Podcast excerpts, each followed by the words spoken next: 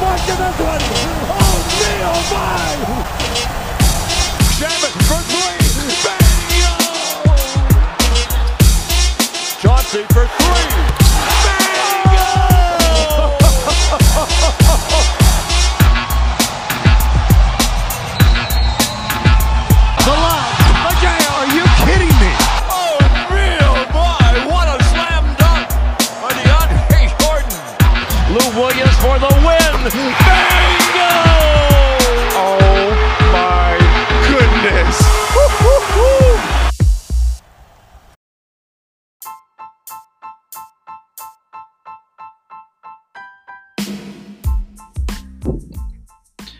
Opa, e aí, tudo bem? Estamos aí de volta com o nosso Bingo Podcast, o primeiro e até o momento único podcast 100% em português sobre essa maravilha que nos enche de amor, mas também nos faz morrer de ódio, querer arrancar nossa cabeça, é, chamada Los Angeles Clippers. É, meu nome é Flávio, vocês devem me conhecer do Twitter, sou Los Angeles Clippers. Estou aqui com os meus amigos, estou aqui com o Pedro. Fala aí, Pedro. Fala galera, mais uma, uma noite aqui com vocês. Estamos aí também com o Matheus. E aí, galera, muito bom ver vocês. E Zubat é muito bom pivô sim, e eu vou provar. Só que não. Polêmica. E estamos aí também com o Guilherme. Fala aí, Guilherme. E aí, gente? E aí, gente, beleza? Tô feliz e puto. Sempre, né?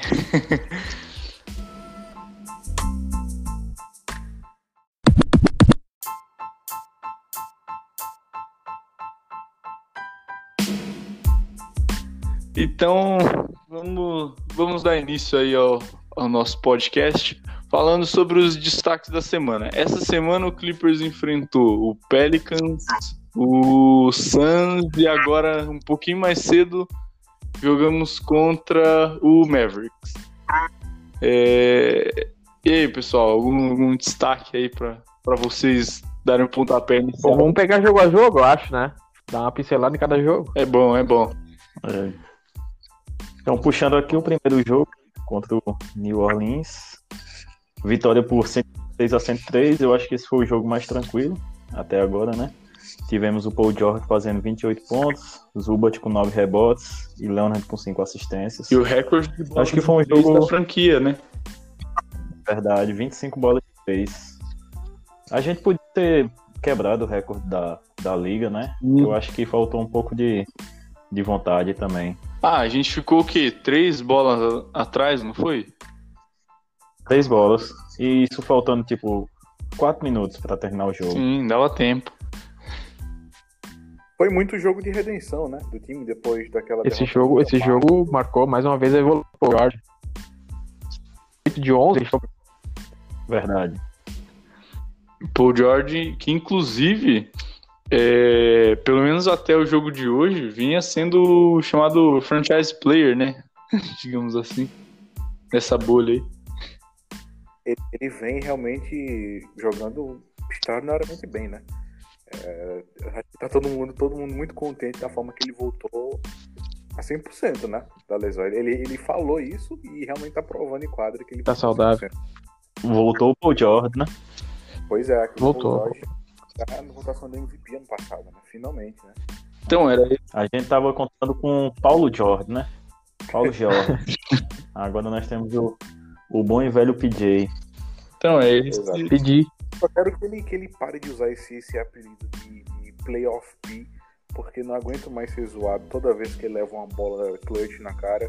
Todo mundo ficar falando, e o Playoff P, e o Playoff P. pô. Cara, Cara, e, e dessas bolas que ele leva clutch, ele, tá, ele marca bem, meu, e o cara acerta arremesso, que nem nessa. Muito bem. última- Bah, eu vi tem um uma. azar. Só um, Eu vi uma página essa semana postando é, um vídeo de dois minutos de Paul, de Paul George sofrendo game winners. Ou seja, tipo assim, é uma coisa, é uma coisa que é muito azar, velho. É muito azar. Em todas ele tá marcando bem, mas é azar, fazer o quê? Mas, mas é, é que nem aquele. O Ty Celtics. Que a galera zoa ele porque ele toma muito, muita dunk na cabeça. Só, só toma game winner quem tá marcando o cara, pô. Exatamente. Ele é um excelente marcador. No final da- do, do jogo ali, quem vai marcar é ele, né? E aí, infelizmente, os caras invocam Satanás e conseguem fazer o quê? sempre acertar. É, acho que desse jogo aí contra, contra o Pelicans, não dá pra tirar muita, muita base ali de, de- do que foi o jogo mesmo, porque Clippers podia jogar uma melancia pra cima que ia cair. É, o que a gente pode É. pegar, mas é, é- continua, continua evoluindo o Paul George, eu acho que vai evoluir mais ainda. Não com É, certeza. esse assim, foi o grande ponto. O Pelicans não tem defesa, né? Vem provando isso né? durante essa bolha inteira. Eles não tem defesa, só tem basicamente o Drew Holiday defendendo bem lá. Nem o Lonzo Ball, que é um bom defensor, vem defendendo bem. Mas de qualquer forma foi um jogo pra reafirmar a moral do time, né? Porque, querendo ou não, que até mesmo os jogadores ficaram muito frustrados com a derrota do Lakers, né? É verdade. Muito. Antes de passar para o próximo jogo, né? Só lembrando também que o, que o Doc ele se tornou o 11 técnico da, da liga com mais vitórias. Como é que pode, né? 900 939 vitórias. Com a de hoje, 940. Não, e, e todas dessas aí, eu arrisco dizer que todas ele foi carregado pelos jogadores. É. Menos, menos ano passado. Em absolutamente. Menos ano passado, isso, menos ano passado. Cara, não. Ano passado, ele foi carregado pelos jogadores de uma maneira diferente, eu diria. Ele foi carregado pela vontade dos jogadores, mano. Ah, mas o time também tinha uma rotação muito legal. Vamos É. um pouco. É, Vamos, Jorge. ano passado não, ano passado não. É, temporada passada. Temporada passada, é isso. Cara, não, é que pra gente, assim, pra quem acompanha a NBA, tipo, o ano é a temporada, sabe? É, É, é real. Começo do ano é em outubro pra gente. é, pra mim o ano começa em outubro. Ano novo, né? É, ué. Acompanho, acompanho Ano novo. Eu acompanho o NFL e NBA, pra mim o ano começa em outubro, setembro. É, esse ano vai ser um pouco mais tarde, né? Infelizmente. Pois é, mas em compensação o ano tá acabando mais tarde também, né? Pois é. É. Tem seus prós e contras, né? Pois é. Mas assim, seguindo em frente e falando de frustração, o jogo contra o Suns, eu acho que não tem definição maior de frustração do que tomar uma game winner jogando contra o Suns, né? Numa, bolha em Orlando. Acho que não tem definição maior. E do jeito que foi, né? Do jeito que foi, assim. Pois é. Pra quem, pra quem não, não, não acompanhou, não viu o jogo, o jogo saiu 117 a 115. Kawhi Leonard, que jogou preguiçosamente nesse jogo, ele terminou o jogo com 27 pontos. O Ivica Zubat, que o Matheus defende tanto, terminou com 12 rebotes. Se ele não tivesse entregado o, o- a, cesta no, a cesta do jogo, ele teria uma partida excelente. E o Lou Williams com 6 Famoso assistências. pivô. Famoso pivô branco europeu. Tem nojinho de rebote. Ele tem nojinho de pegar rebote. Na verdade, ele tem Esse- nojinho da bola. Ele pegou o rebote e ele se livrou, pô. Tinha, tipo, 12 segundos. Tinha tempo pra, tinha tempo pra pedir, tinha... Ele podia fazer N coisas, né? Segura a bola, dá um tempo, pede um tempo, segura a bola, protege ali o, o perímetro que ele tava ali, toca em outro jogador, mas não, ele nem olhou, tocou uma, uma melancia pro Paul George ali e o cara Ele interceptou. com, ele ficou com medo de sofrer a falta, na verdade. Ele Tá tava cercado por três jogadores do, do Suns. Juvenil, juvenil. É. Ele, ele, nunca, ele nunca participa da rotação que fecha o jogo, né? Talvez tenha um, sido um pouco disso também. Ele, não, ele nunca participa da- do momento É, final verdade. da partida, né? Sempre é o Harrow que tá em quadro. Aí, Se o ele Doc tivesse o costume. Ele, ele Tanto- tivesse. tanto que começasse a Tanto que hoje contra o Dallas ele, ele não, não fechou o jogo também. E o jogo tava parelho. Sim, ele ficou Foi o Noah, não foi? Se o Doc tivesse o costume de botar o Peterson na 5, o Peterson pegava aquele rebote, arremessava dali mesmo e matava. Não, mas então, O que- é, Mas assim, defender os Zubas. Tá certo. Ele jogou um bom jogo, mas ele fez realmente um erro que eu quis sair andando daqui até Orlando pra bater na cara dele. não foi Mas, só tu. Cara, o Zubat, o Eu- Zubat ele é tão mole, pô, que eu tenho 1,67. E se eu fosse arranjar confusão com ele, ele se agacharia pra eu bater nele, velho. Eu tenho certeza. Porque pensa num caba mole, velho. Cara, a gente também não pode deixar de dar o um mérito pro, pro Phoenix Suns também, que tá invicto na bolha, é o time mais quente da bolha, né? É, e o Clippers. E que bola do Booker também. Que nem falou, o Kawhi tava preguiçoso. Não era só o Kawhi que tava preguiçoso, o time inteiro tava uma preguiça, assim, deixaram o, o Booker esquentar a mão, e depois que um cara que nem o Booker esquenta a mão, velho, sofre com ele o jogo inteiro. Meteu, Sof vai que sofrer bola. com ele o jogo Mas inteiro. O cara é um baita jogador, joga muito. A questão do Kawhi é, que é o seguinte, mano. É, ele é extremamente protegido pela torcida do Clippers. E, ele joga sem vontade. Jogar mal é quase que impossível o Kawhi jogar mal. Mas ele. Até quando ele joga sem vontade, ninguém, ninguém tem moral de criticar ele. Todo mundo fala, ah, não, acontece. Não, não, não acontece, amigão. Aqui é Clippers. Você joga sem vontade. Uma... Ah, mano. Ou joga no amor ou joga no terror. Aqui é o seguinte. Com o carro pichado, se não quiser acordar com o CT pichado, tem que, tem que jogar pelo terror. É, pô. Acordar com pique enfiado no. Enfim. É... Eu só tenho uma, uma frase célebre que eu cheguei a dizer que eu não queria mais o Kawhi Leonard no meu time. Eu tava brincando, obviamente, mas às vezes realmente não, não me desce essa, essa falta de, de vontade do Kawhi, sabe? Mas Sei ele... lá, parece que ele realmente não quer jogar e tá ali, mas o filho da peste sem, sem vontade mete 27 pontos. É, pois é.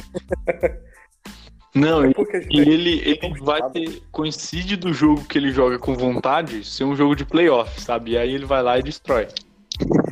É, coincide, né? É, coincidência. É, mas isso, isso, isso é meio, meio proposital, assim, eu acho, porque ah, tu pode ver em jogos assim, ele evita choques contra quem, quem ele tá defendendo, ele se protege um é. pouco assim para não se machucar, pode reparar. Eu acho que deixa passar muitas Deixa vezes. passar, é. Ele se poupa assim defensivamente. Eu acho que a lesão dele também deixou muito desse trauma, né? Porque ele perdeu mais de um ano, né? Sim. Literalmente mais de um ano, não só uma temporada, uma temporada e meia, né? Ele perdeu de É, não só por causa da lesão, né? Teve, teve outros agravantes também lá no, no Spurs, uma má gestão. Sim. Mas ele realmente é, se tornou esse cara. E eu acho que ele não vai mudar nem tão cedo. De ser um cara que se é. poupa é. para jogar quando precisa. E ele também nem precisa. Ele não tá num time que precisa que ele jogue 42 minutos toda a partida para conseguir ganhar, né? Acho que hoje foi o recorde, né? Jogou 38, acho que ele não tinha jogado isso aí ainda. Não sei dizer, mas provavelmente ele sempre joga 32, 33 minutos. Ah, é que hoje o, o Clippers também é, esteve sem duas peças mais específicas, né? Duas peças muito importantes, né? Aí complica demais o Clippers é, é o time. É, e, hoje, e hoje era um jogo também com provável, né? Muito difícil ser outro adversário do first round dos é, playoffs. Sim. Que eu acho um que tá jogo, tá definido já. É um jogo para fazer uns ajustes não. importantes ali de marcação. Então, querendo ou não. Então, Pedro, tu quer, tu quer falar as stats do jogo pra gente começar? Pode ser, pode ser, vamos lá. Não, não, Deixa eu puxar aqui. É... Diz, eu acho que a gente. Sempre... Eu acho que a gente devia é, abrir aqui já o, o, um anexo aí para a participação do Fábio, né? Deixar os deixar aí os pitacos aí do Fábio sobre o, jogo contra o Suns, mais especificamente, né?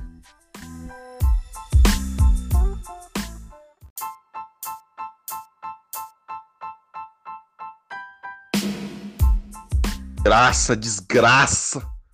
Eu cheguei em casa, bicho. Falei, maninha, ô maninha, cadê a porra do notebook? Eu vou precisar aqui. O, o jogo tá empatado. Faltava 30. Eu não vi o jogo, cara. Aí eu falei, ó, oh, beleza, vamos ganhar essa merda, essa desgraça. Aí o filho de uma prostituta, esse corno, toma chifre. Ele pegou a porra do rebote. Ele pegou a, desgra a desgraça do rebote e deu na mão dos caras. Filha de uma prostituta.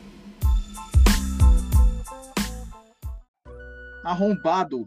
É um arrombado do caralho, esse europeu, europeu filho da puta, velho. Puta que pariu, maluco ruim do caralho. Vai se fuder, mano.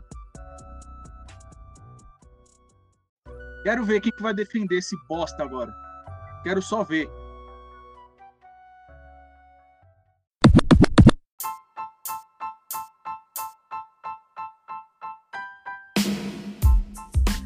E aí, Matheus, você vai defender o cara, pô? Então, a minha defesa é que, como o Guilherme já citou, o Zubat não está acostumado a terminar partidas, certo? É um jogador jovem ainda. Ele cometeu um erro, que assim, obviamente é um erro crasso, custou o jogo ao, ao Clippers, mas duas coisas. É, erros acontecem, ainda bem que não foi no momento de playoff, e a gente sabe que o Zubat não vai terminar a partida, assim como ele não terminou hoje. E segundo, que não, tem, não podemos tirar o mérito também do Devin Booker, né? Que destruiu a partida inteira, que foi defendido muito bem, tanto pelo Kawhi quanto pelo Paul George. E ainda assim conseguiu co- meter uma game win na cara dele. Eu acho que, o, que aquela bola dele foi sensacional, porque ele pega a Kobe, bola, ele, ele infiltra, faz o spin, o, o Paul George com a mão na cara dele, ele arremessa, ele, arrem- ele pula de costas. O jump foi de costas, girando, e o Paul George com a mão na cara dele, a bola cai um chuá. Bola sensacional pra mim. Foi um fadeaway, entendeu? Então, assim, obviamente, não, não vou tirar o erro do Zubat, mas a minha defesa é essa, que é, não dá pra cobrar a- a- de alguém que não tem essa experiência ainda, né? Eu não E alguém que não vai mais, eu não aguento mais ver a foto do, do Devin Booker deitado. Não, não dá mais. Nem eu. Nossa, faz uns três dias que isso aparece pra mim a cada cinco minutos. Eu vi pessoas do Lakers, de fã do Lakers, usando a foto do Devin Booker deitado. Chegou a esse nível. sabe? É, velho. A gente incomoda tanto assim, né? Porque pra mim eu tô nem aí pro Lakers. Muito, muito mesmo.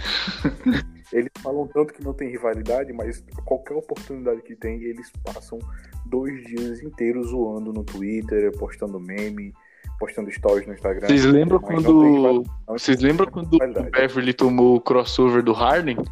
O tanto que. Nossa, mano.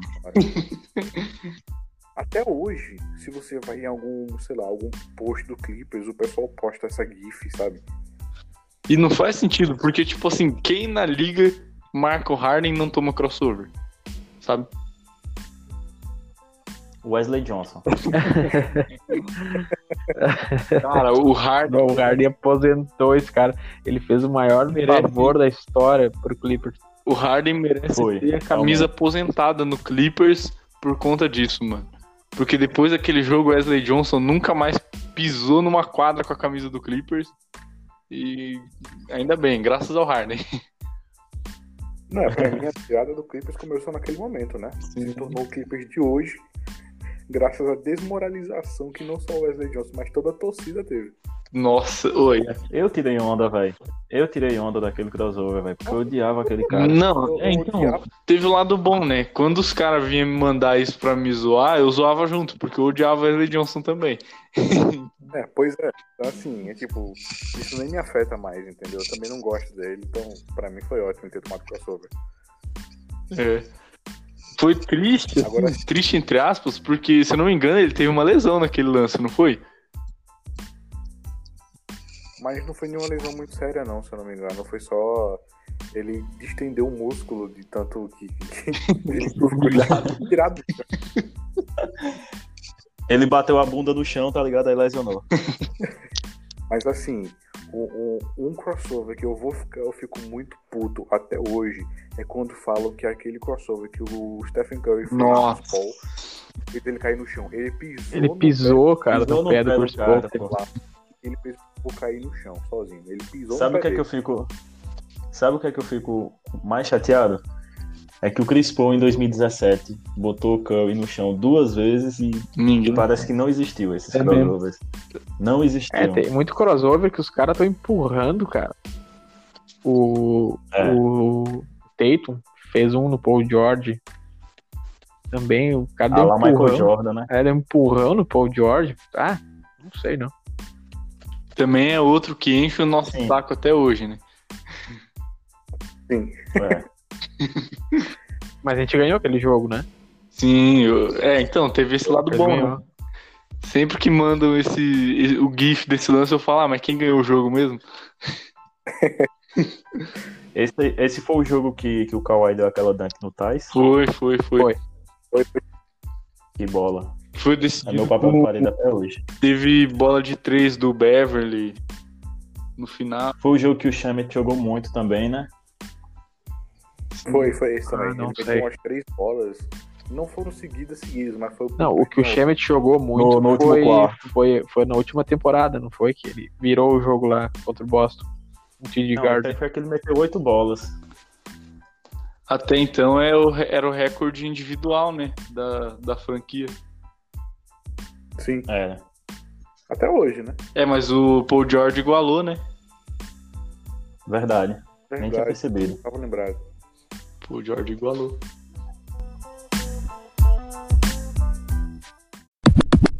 Pronto, e o, o jogo que a gente acabou de acompanhar aqui, né? O jogo contra o Dallas, o possível, na minha opinião, o já, já confirmado é, rival na primeira rodada dos playoffs. Uma vitória, eu diria até tranquila. Tava meio apertado, mas eu acho que o time controlou o, o jogo o tempo todo.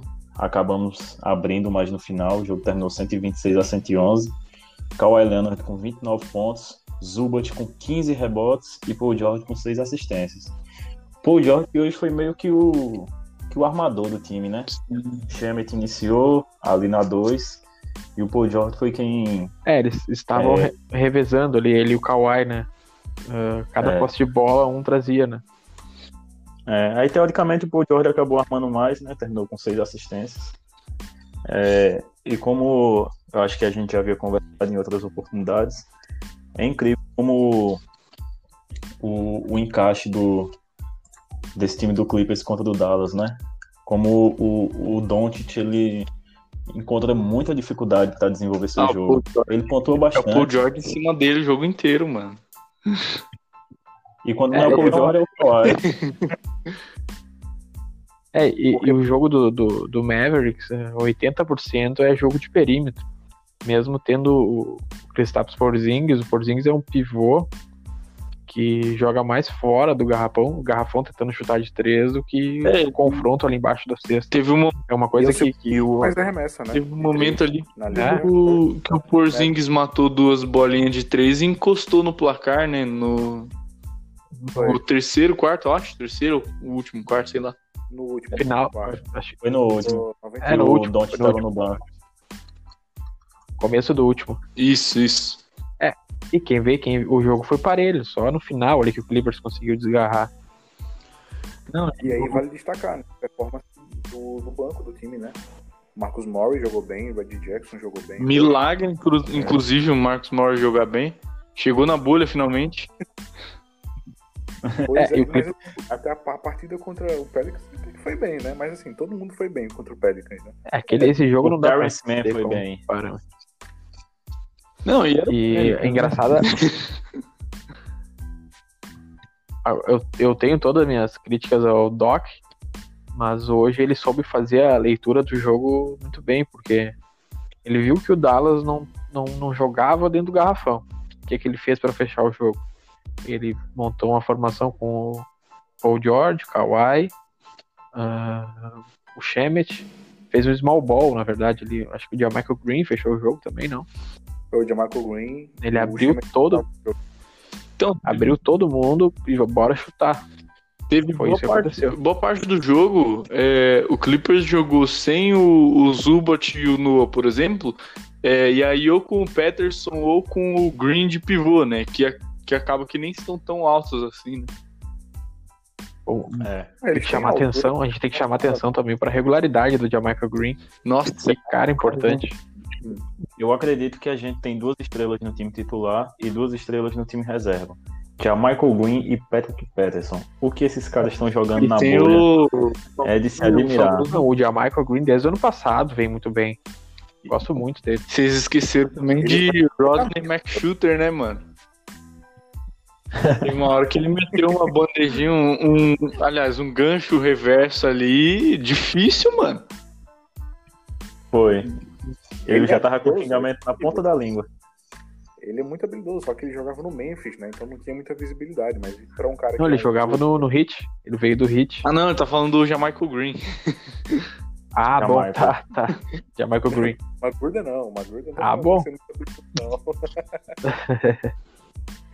Mas o Jamaica Green, ele é. Ele, ele- obviamente, para um cara da, do papel dele, né? Ele não é estrela do time, né? Ele é um role player e faz isso muito bem. Né?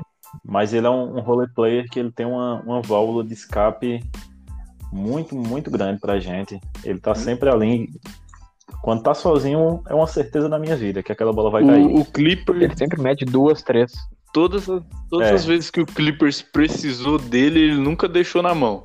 Sabe, ele faz o feijão com arroz Real. muito bem feito. Muito bem feito mesmo. Ele, inclusive, não errou hoje, né? Nenhuma bola, né? É. então, 4 de foi 4, perfeito. 2 de 2, 3. Eu acho ele muito bom, muito bom mesmo. E é um cara que ele é muito pouco falado, né?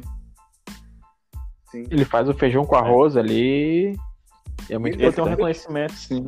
ele tem um reconhecimento de nós, né? Que já acompanhamos ele desde de quando ele chegou. Principalmente porque ele chegou a troco de nada, né? A nada, leia-se Avery Bradley. Não, a nada. Ele veio não. na troca do Bradley? Não, vamos, vamos combinar que é meio que, Nem me lembrava disso. meio que nem lembrava que ele veio nessa troca. Veio ele e o Garrett Temple. Aham. Muito ruim. O tempo iludiu, Nossa, hein? jogador. O tempo iludiu. Ele Mas- jogou as duas primeiras partidas bem. Sim, depois virou um bosta. Tá no Kings hoje, né? No Nets. Tempo, É, né? engano. No Nets. Então, mas o, o Green, ele é um cara que ele é, ele é regular, mano. Ele é muito regular, sabe? E, e isso que é da hora nele, que o- toda vez que precisar, ele vai ele vai estar lá, sabe? O time nunca perdeu um E é um jogo cara que tem uma- dele, digamos assim. E ele tem uma defesa razoável também. Bateu de Ele frente marca até o Porzingis. 5. É, marcou o Porzingis hoje A muito bem. Bateu de frente não, né? O Porzingis que bateu nele e não aguentou. É. É, Sim, Então, essa jogada dele foi a minha preferida dele hoje do jogo. Ele, o Porzingis não conseguiu, não conseguiu. empurrar ele no poste baixo. E deram uma falta ridícula. Pois o é. Porzingis ficou uns 10 segundos de costa pra cesta batendo bola e. Foi. Ninguém marcou nada. E, e o Porzingis deve ter o quê? Uns, uns 10 ou 15 centímetros a mais do que ele, sabe? Até mais. Até mais, se brincar. O Porzingis ele tem 2,22 de altura. Então, o, O Jamaica ele deve ter 2,2, 2,3. Sim, sim. Então, aí já é uma altura que é muito diferente, um, ta- um porte físico muito diferente, mas o Jamaica Green aguentou muito bem. Sim. E- É, o ja- o nosso sobre- jamaicano. E o engraçado é Jamais. que, tipo assim, é, o Clippers tem as estrelas, né, que é o Kawhi e o Paul George, e tem as, digamos assim, as subestrelas, né, que é o trio ali, o que eu considero o nosso Big Three, que é o Lou Williams, Harrell e o Beverly. É, mas o Jamaica Green, ele entraria facilmente na mesma importância, só que ele não é tão falado, né? É, E nem tem é mais discreto, também, né? assim, não tem tantos minutos também. Sim. Ele, não, ele não pontua tanto também, né? Mas ele pontua no momento certo. É incrível. É, porque assim, ele, ele- eu não sei, o Pedro pode até olhar quanto- quantos minutos de média ele tem, mas acho que não passa de 12 minutos de média pro jogo, não. É, um pouquinho mais, um pouquinho menos, é por aí. Então assim, você imagina ele com uns 20 minutos, né? Ele Sim, sim. mais. Ele tem 20 minutos de média. 20,7 nessa Sim. temporada. Cara, Não, mas eu acho que a, a própria presença dele, sabe? Se for ver, é um cara que, assim, é, tem uma, uma boa disciplina, disciplina tática, se movimenta bem em quadra e tal. E sempre que precisa dele pra pontuar, É, ele pontua. você, E se você. você nunca por falta de por um, um posicionamento na quadra ruim, né? Ou, ou tá, tá- errar o tempo de defesa, dificilmente faz isso. É. Eu não sei se vocês estão percebendo, mas nesses quatro últimos jogos ele tem ficado mais com a bola também. É, pegando bola, batendo, partindo para dentro, distribuindo também. Porque quando ele chegou ele era mais aquele aquele cara do, do catching shot, né? Ficava ali na zona morta, quando a bola sobrava ele metia. Só que agora ele tá expandindo sua, acho que digo, sua importância, né? Dentro do, do- da rotação ofensiva do time. Ele é, ele é um jogador que ele é parecido com o que o Mo Harkless era, eu acho, né? Tipo, é, eu vi assim o Mo Harkless da, da mesma forma, não sei, não sei vocês. Eu acho que é o inverso. Eu acho que o Mo Harkless já, já fazia um papel parecido com o que o Green fazia. Sim, é. Porque o Green já É, faz, faz, faz mais sentido a segunda comparação. Mas é, eu, eu, apesar de eu não ser muito fã do Mo Harkless, né, são papéis similares. né? A gente é, tinha a preferência de ter o Mo Harkless no time por conta da defesa dele, né? Sim. Mas, É, o problema é que o Ah. Harkless muitas vezes ia ter que marcar um cara da posição 4 ali, que, que não ia. um cara mais pesado. É, ele não, não tem o físico pra acompanhar. Por isso Deixa eu a fazer vinda uma pergunta a do vocês. Marcos Morris. Deixa eu perguntar aqui. Vocês conheciam o Michael Green antes dele chegarem. Antes dele Eu chegar Clippers? conhecia porque no, Sim. Conhecia. no 2K18 ele jogou no Clippers. No meu ali, ele, Sério? ele foi. No meio da temporada 17, 18 ali, foi Eu conhecia ele no Memphis ali, mas, mas, mas ele tinha um jogo mais perto da sexta.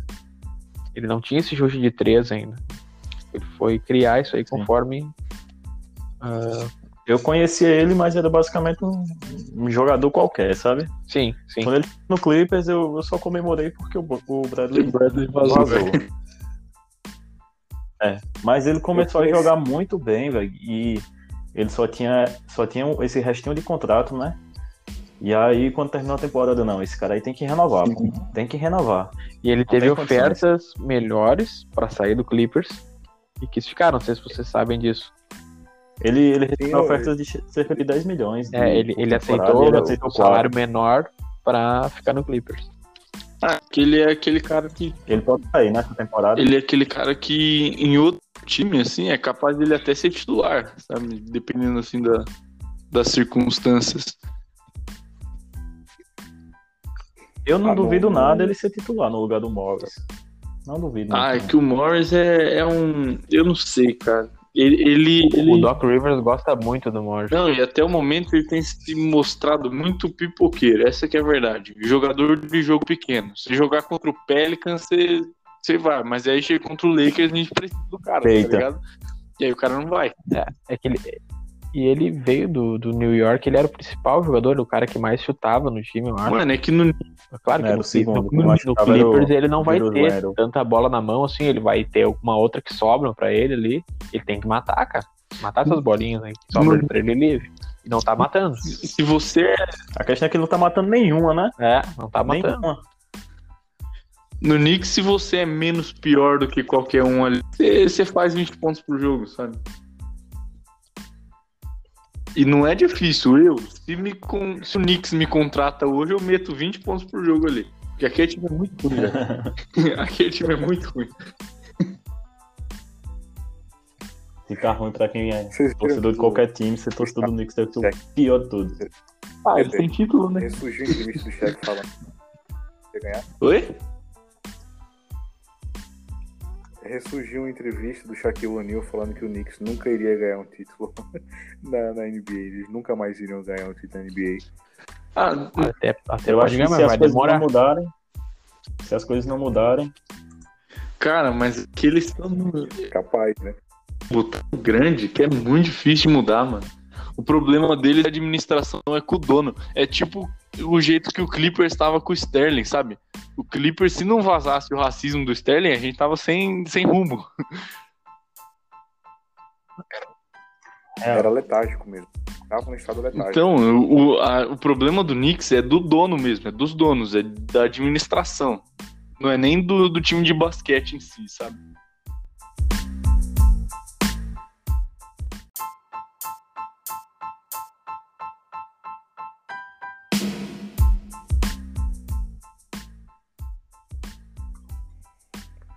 Pois é.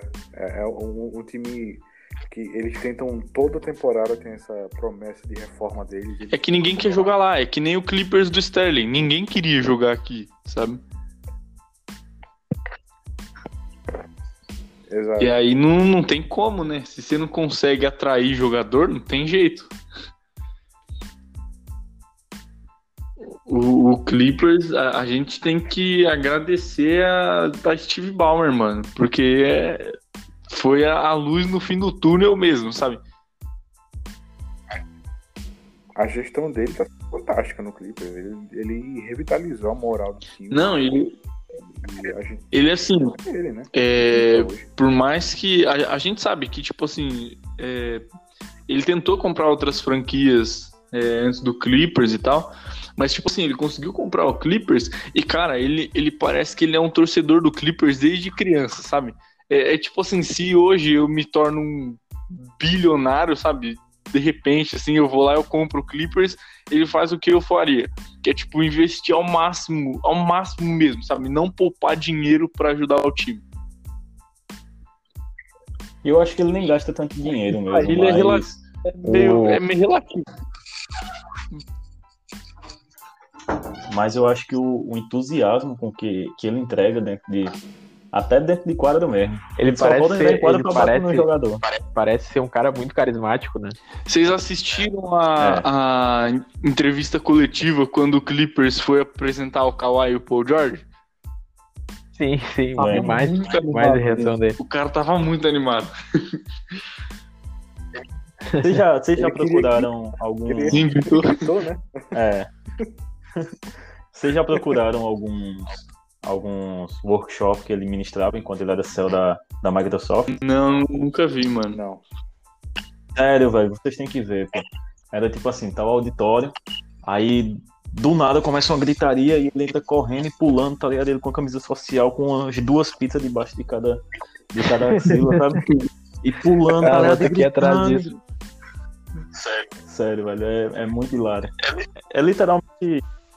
Aquilo é literalmente o que ele é como pessoa. Não, e, e, tipo assim, Bom, ele não, ele não, ele não só ajuda o Clippers, como queria eles, né? Tipo, faz umas obras lá e tal. É, ele não teve aquela parada que ele reformou várias quadras, botou tabela, entregou mochila nas escolas. Ele não Ele É. não só reformou como construiu quadras, no subúrbio principalmente. Tudo isso pra melhorar a imagem do time também, né? Do Clippers pra aproximar Sim. do povo, né? Porque o maior problema do Clippers é esse, né? E muito Ele pensando, consegue- muito pensando no futuro também, né? Ele trabalha muito com, com crianças. Sim. É verdade, tem bastante isso aí. Ele ele vê como um projeto mesmo o time, como algo que ele não tá pensando só nos próximos dois anos, tá, pens- tá pensando na próxima década. Sim, ele aparentemente a ideia dele é formar uma espécie de uma dinastia, né? de- digamos assim. Uma, uma cultura, né? A cultura do Clippers, né? Que não tem, né? A gente não tem a- a- aquela questão de cri- crescem assistindo. Talvez, talvez até a mudança in- pra é, ajuda, né? Inglewood. Pode ser que ajude, porque é um, é um- condado que tá órfão, né? Era a casa do Lakers, era onde o fórum o Arena que ele jogava ficava. Sim. E é, e é um lugar que tem uma população muito grande. E uma população do, do classe média classe É. baixa, que é, que é a maioria Talvez se ele. É você Não, e eu não sei se vocês já viram sobre isso, mas tem. É, se eu não me engano, a, a ideia é ali no complexo que vai ser ali o novo ginásio do Clippers, ter também um shopping center, enfim, várias paradas, e, to- e gerar em torno de 2 mil empregos para a comunidade ali, sabe?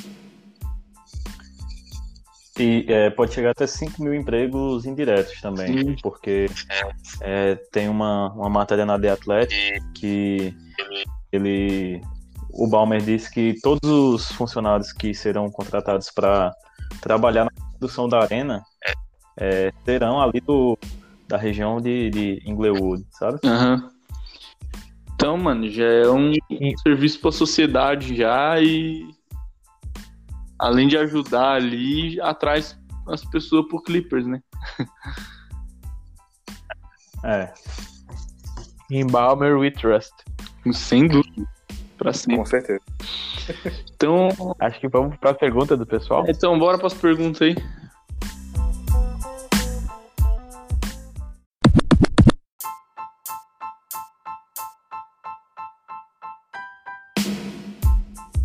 É, então, eu, eu pedi no Twitter é, pra galera me enviar algumas perguntas é, e pedi também nos grupos de WhatsApp do Clippers pro pessoal ir é, mandando também perguntas é, via áudio. Porque aí a gente vai conseguir responder aqui, né? Mandar, mandar o nome e etc. Algumas são personalidades já conhecidas, então não vai exigir que, que mandem o nome. É, e aí a gente vai colocar aqui e a gente vai responder. A gente vai dar as nossas opiniões e afins. Vamos para a primeira aí, então.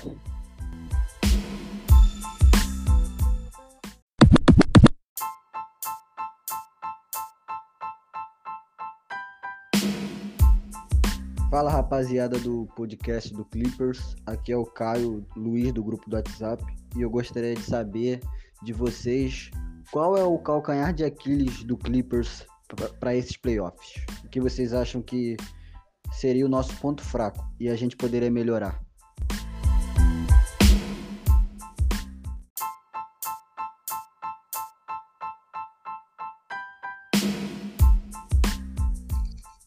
E aí, rapaziada? Bom, na minha, na minha opinião, com certeza, acho que todo mundo vai concordar, é a defesa de garrafão do Clippers que deixa a desejar.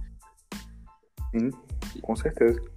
Eu acho que, que o time, por mais que o, o Harrell tenha bons números de porcentagem, dentro do garrafão ele é um cara que não vai conseguir segurar o Anthony Davis.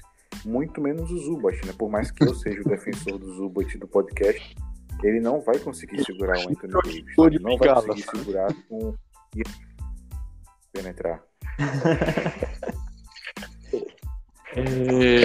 É, Já eu, já eu acho que vai nessa linha, mas é, não para aí, sabe? Para mim, a, a questão não é a, a- a falta de defensores em si. Para mim, a falta de intensidade mesmo defensiva no garrafão. Porque se a gente for parar para pensar naquele jogo da, da Copa do Mundo da FIBA, que a seleção brasileira conseguiu parar o grego, aquilo ali não foi com ótimos defensores de, de, de Ah, garrafão. aquilo ali- foi mais com uma Pedro, intensidade defensiva. Aquilo ali vai acontecer uma vez na vida, outra na morte. pois é. Mas, tanto, tanto que tomaram uma surra que daí no, no- no outro jogo. Sim, mas tipo assim, o nosso time ele é muito qualificado, sabe? É, eu acho que falta mais uma um arranjo defensivo ali mesmo do que uma a falta em si. Falta jogadores Sim. também. Tem, tem Mas com os jogadores que a gente um tem, ajuste. com os jogadores que a gente tem, a gente consegue fazer um ajuste defensivo. Agora a questão é, o Doc vai conseguir fazer esse Aí ajuste? entra o Doc. Esse que é, o- é a grande É. Problema nosso também. E aí, e aí eu coloco o, o calcanhar de Aquiles nesse ponto aí. Eu coloco. é, além disso, cara, é impressionante o quanto nosso time cede rebote. Sabe? É impressionante. É, e é o seguinte: time que não pega rebote não ganha jogo. Não, É, Sim, proporciona muito mais arremessos pro, pro adversário. É, e, e o nosso time cede muito rebote. Cara, todo jogo a gente toma um baile de rebote. E assim, o curioso é que eu não lembro onde eu vi essa estatística, não lembro se foi na ESPN ou se foi no, no Justin Russell no Twitter, né, que é o, o setorista do Clippers, onde o, o Clippers é o, segundo ou terceiro que mais pega rebote ofensivo na liga, mas é um dos que mais cede rebote ofensivo. É, não não faz faz- o mínimo sentido pra mim, sabe? Não faz sentido. A gente é o quarto, a gente é o quarto time que mais pega rebote ofensivo. 10.8. Pronto. Como é que pode a gente ceder tanto rebote ofensivo e ao mesmo tempo pegar tanto rebote ofensivo? Eu acho que pega muito rebote ofensivo porque, pelo menos contou, né? Até agora, porque o Paul George tava uma tijoleira que só, né? E aí. É, tem isso também. Mas eu acho que também tem um efeito Harrell, sabe? O Harrell, ofensivamente, É impecável. pega muito impecável. rebote. Muito rebote. Não, ofensivamente o Harrow é impecável. Porque ele não pega, pega defensivamente. O, o, o- Mandar um abraço aí pro, pro Fábio, né? Porque com isso eu concordo com ele que o Harrow ofensivamente é impecável. Pra quem não entendeu, Ah, para quem não entendeu o porquê do, do abraço aí pro Fábio, é porque se o Harold tiver numa piscina com água na cintura, o Fábio morre afogado. Só de- breve aí. Vamos pra próxima? Falando nisso, tem a, tem a segunda pergunta aqui que vem diretamente dele.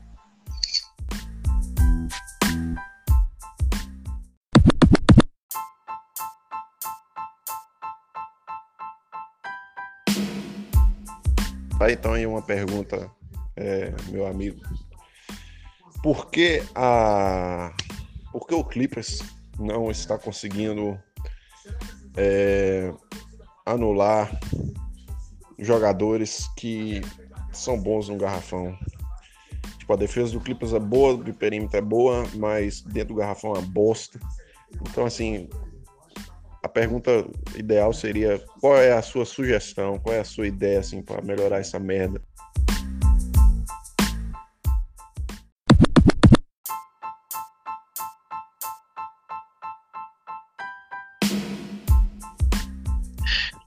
Então temos aí o Fábio com um linguajar perfeito. impecável. É, Sempre, como sempre. impecável. Pronto, já respondendo a- ao Fábio aí, eu acredito que vai naquela linha que eu disse em relação ao arranjo, o arranjo defensivo. Pelo menos para essa temporada. Com as peças que a gente tem no garrafão, acho que a gente consegue fazer uma ter um desempenho superior ao que vem acontecendo, né? É, na minha opinião, cara, agora na reta final não tem mais muito o que fazer a não ser um ajuste do técnico, né? Eu acho que na montagem do elenco, o Clippers podia ter dado uma atenção maior para essas peças de garrafão, ter contra ter assinado um Dwight Howard, ah, algum outro pivô aí, atlético, que pudesse ajudar na, na força dentro do garrafão, não, não ser tão soft quanto o Zubat. O que eu acho é, Agora é, agora é um ajuste. O que eu vamos, acho- Vambora, vamos pra guerra. é uma coisa que vai do próprio Zubat. Com todo respeito ao Matheus aí, mas, pô, tem que parar de ser fresco. Essa é a verdade. Tem que parar de ter nojinho do adversário, da bola. Não é, mano. Aqui é, aqui é Clippers. Se puder fazer o game winner no jogo 7 arrancar a cabeça do adversário, arranca a cabeça do adversário. Então, pra ser justo comigo mesmo, eu critiquei bastante o Zubat exatamente por ele ser muito mole, né? No primeiro podcast. E eu realmente acho que ele é um cara que ele falha muito no esquisito. Ele, ele é um cara grande, pesado, mas que não põe o físico dele pra jogo, sabe? Então, assim, pra mim faz muita falta isso no jogo dele. E não sei se vocês lembram, mas no, no segundo terço da temporada ali, mais ou menos, o Zubat estava muito bem. Defensivamente ele estava muito bem. É, com intensidade, com força física, em posição. Tinha uma média de um- 1,3, 1,7 tocos por jogo. Cara, eu lembro que teve uma época da temporada que a gente até pedia pro Zubat ter mais minutos, porque o, o Harrow não é que ele tava mal, mas é que a gente vinha numa sequência de adversários que seriam muito difíceis pro Harrow, até por conta do porte físico dele e tal, e o Doc simplesmente ignorava o Zubat, sabe? Sim, E é bem Lamarcus Zubat Aldridge. Sim, O Harrell O Zubat contra esses dois. 10 minutos pro jogo, 12 pro jogo só, sabe? Tinha, tinha jogo que ele, ele saía no terceiro quarto e voltava mais. Então, e, e tem adversário, tipo, tem adversários e adver- e adversários, né? Mas tem adversários que o Zubat precisa jogar porque o Harrell simplesmente não consegue, mas não por culpa dele, é porque ele não é grande o suficiente. Sabe? Ele não é alto o suficiente. E aí, Exatamente. se ele pega um. Tipo o Denver. É, então, se ele pega um Jokic, mano, é é inevitável que ele sofra e a culpa não é dele, sabe? Não é por falta de esforço. Naquele jogo. Não é por falta de esforço dele, sabe? Ou por falta de qualidade, é por falta de tamanho. E aí precisa. É, o o único. O único pivô baixo, assim, da altura do Harrell, que eu diria que, que aguentaria qualquer um, independente da altura, seria o Ben Wallace, né? Porque, realisticamente falando, tem que ser alguém Ah, da tem o- Tem você aí o Amar Stoudemire, né? Tem livre aí. É. Eu- Pois é. Eu acho que um cara que alguns anos atrás que tinha a altura ali do Harrell, que defendia muito bem, era o Hofford, né? É porque ele já tá mais velho, Não, e no Six ele não tá mas rendendo tanto, não. É, não, não encaixou lá, né? Sim. Eu acho É, que ele vai é. ter que acabar fazendo a mesma coisa que fez o Nick Nurse no Toronto, quando tinha o, o Gasol e o Ibaka. Colocar um de, um de cada vez. O, o- que nem o Embiid e o Hofford juntos. eu Não gosto muito dessa formação. é, Eu não consigo dar dando certo também, não. Eu não consigo nem, nem um pouco dando certo Uhum. os Sixers com os dois juntos. Vai ter que vir do banco. Nesse caso é o Hofford, claro. Com certeza. É, pois é. Principalmente porque o, o Sixers já tem o Ben Simmons, que também não arremessa de três tão bem. Quer dizer, também É. não, não arremessa de três, né? O Hofford menos arremessa de três. Mas de qualquer Coloca forma, o Tobias. Harris pra jogar numa posição 4 ali. Não, mas o Tobias Harris é que ele tem aquele problema, né? Que ele só joga até o intervalo. É não verdade. volta do intervalo, nunca. Eu tô percebendo que eu sou muito advogado do diabo, porque eu, eu também defendi o Tobias Harris. Não, sabe? até assim, no primeiro, primeiro tempo ele joga muito, sabe? Só que ele precisa jogar o jogo inteiro, né? Ah, com certeza. Ele sumia no quarto quarto. Ele tinha uma das piores pontuações, se eu não me engano, no quarto quarto da liga. É, Né? é que daí tinha o. Lou Williams também, que acho que era o que mais pontuava. É, pois é. Oposto. Tem. mas eu acho que o. Tobias Harris ele tinha uma, uma quantidade de tentativas muito baixa no, no último quarto. É, também. que ali no final o jogo era do Lou Williams, né?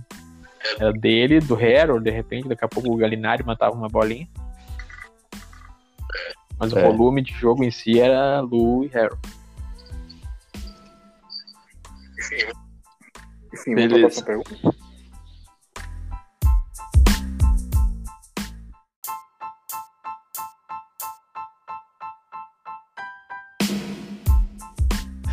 Então vamos pra. Vamos lá agora para Vamos lá agora pra pergunta do, do João Pedro, que é o Clippers Mil Grau no Twitter.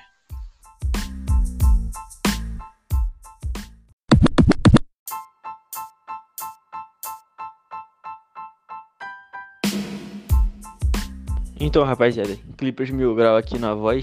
Como o Fabão brilhantemente disse, é, é evidente que nós temos problemas, principalmente no garrafão. Os últimos jogos deixaram isso bem evidente assim para todo mundo que assiste. E, enfim, os, os offs já estão chegando, não tem muito mais que a gente possa fazer. Então, minha pergunta é: o que para a próxima temporada, assim, que jogadores vocês acham que o Clippers poderia buscar, assim, alguma coisa que está dentro da nossa realidade? Qual seria uma solução ideal, entre aspas?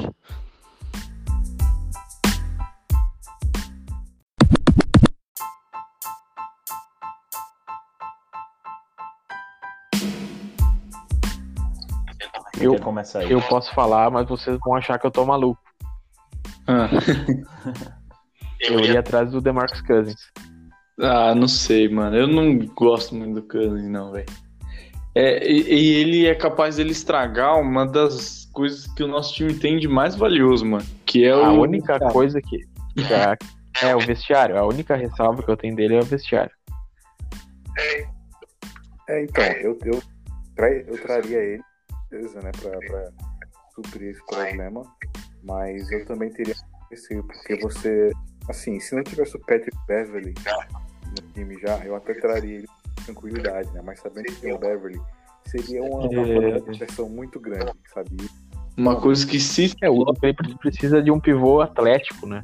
Um atleticismo. Então, por mim, pra bater de frente. por mim, primeiro, renova o Harry. Primeiro, renova o Harry. Isso aí tem que ser. Sim. Não, primeiro não. Primeiro tem que ser por último, pô. Porque a gente tem, tem a bird dele, pô, aí tem que ser por último. É, então. É, mas aí, uma das coisas que o Clippers tem que focar é renovar o Harry, óbvio. E depois, eu não sei, eu nem sei quem é que tem no mercado, assim, de pivô grande, atlético. Dwight Tenho aqui Howard. aberto, ó.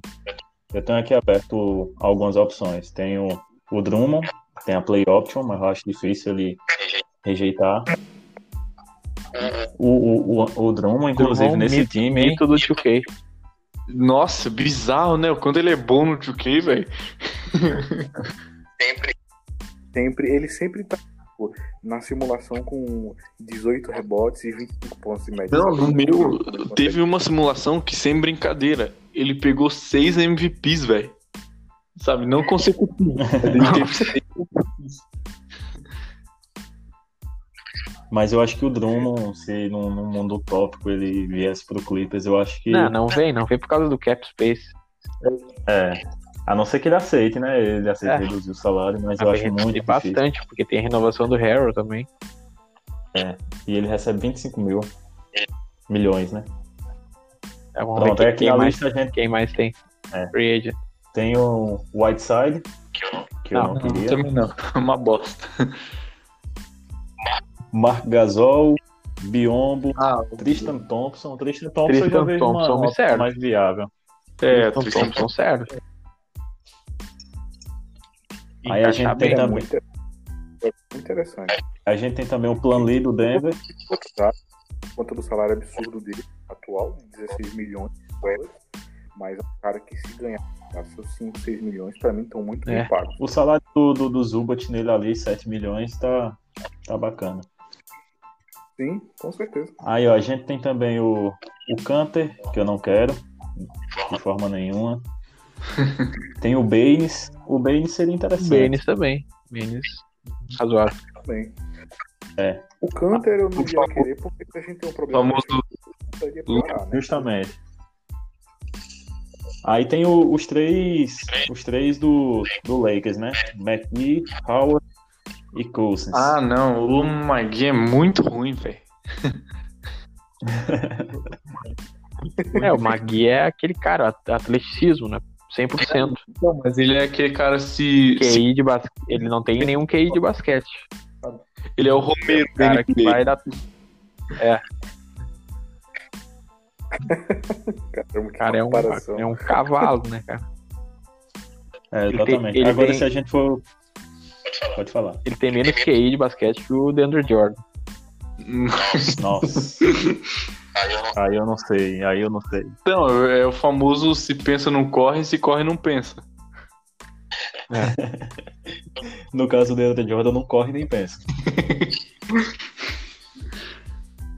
Ele só pulava, parou de pular. Só pegar o rebote. Aí, ó, aqui tem umas opções mais baratas que talvez possam ser interessantes. Tem o Kaulenstein, o Okafor e o Noel. Ah, o Noel. Qual o Okafor? O, em, o Emeka ou o Jalil? Como? O Emeka Okafor ou o Jalil Okafor? Jalil, Jalil Okafor, do Pelicans. Cara, Acho que o Emerson joga mais, né? eu também acho. Aposentar. É. Verdade. Mas o Kaulenstein eu acho uma boa opção, se não sei até qual ponto. Qual era o, o outro mesmo? É o Noel. Noel, Do observe. Olha, o Noel, acho que dessa lista aí, Eu gosto do Noel, eu gosto muito. Ele tem um salário, É, então.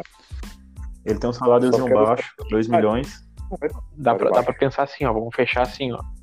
Se não renovar com o Harrow, vamos bater na madeira aqui. Dá pra ir atrás do André Drummond.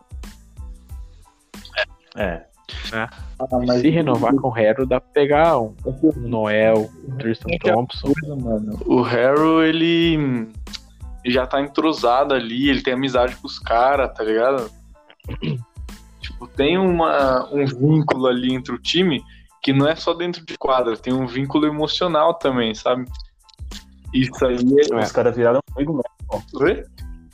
O espírito É, do time percorre Isso muito aí é extremamente importante pra um time que quer vencer, sabe? Tipo, os caras ser amigo de verdade. Você vê quando ele, ele mete uma dunk que o time todo pula, comemora, sabe? Ele, ele, Ele vibra muito, o né? espírito. Mano, Vibrante. a gente tem um único elenco que vai no cabaré junto, velho.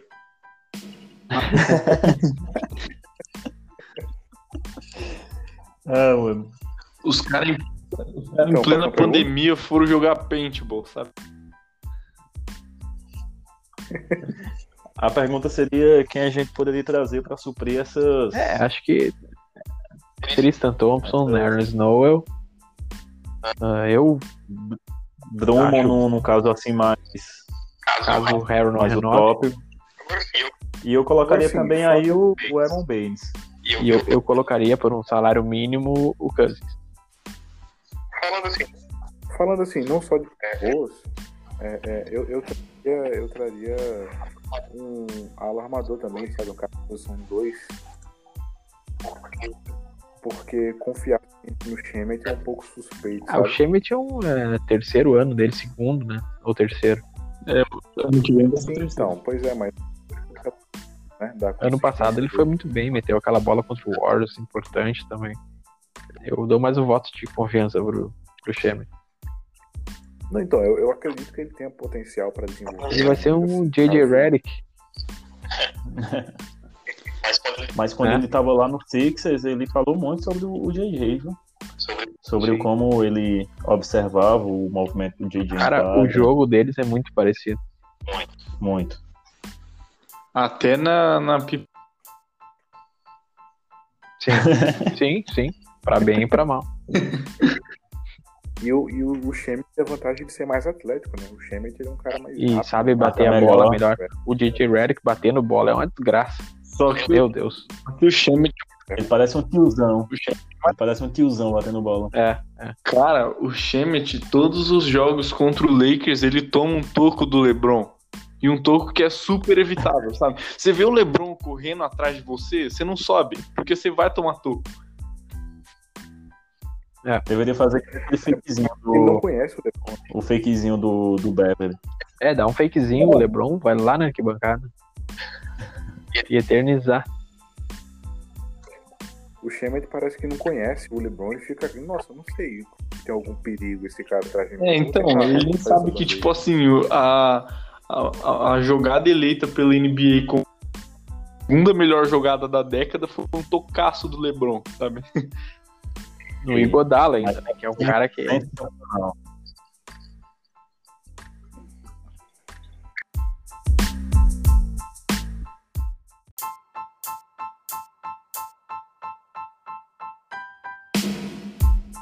Vamos lá aqui para a próxima pergunta do, do Victor.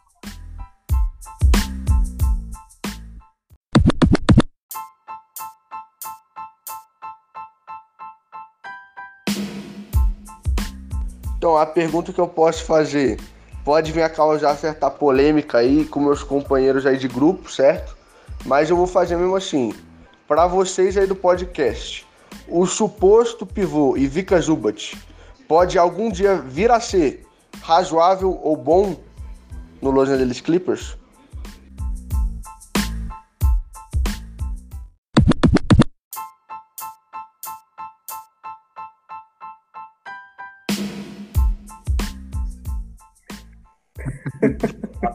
Matheus, Matheus, comece. passa pronto. Essa vai ficar pra mim. Ah, algum dia sim. Então, Algum, algum dia é muito relativo, né? ele, eu, eu diria que ele já é um bom pivô, né? Ele é um razoável. Pivô. Então, pois é, é um- não é qualquer pivô que faz o jogo que ele fez hoje, né?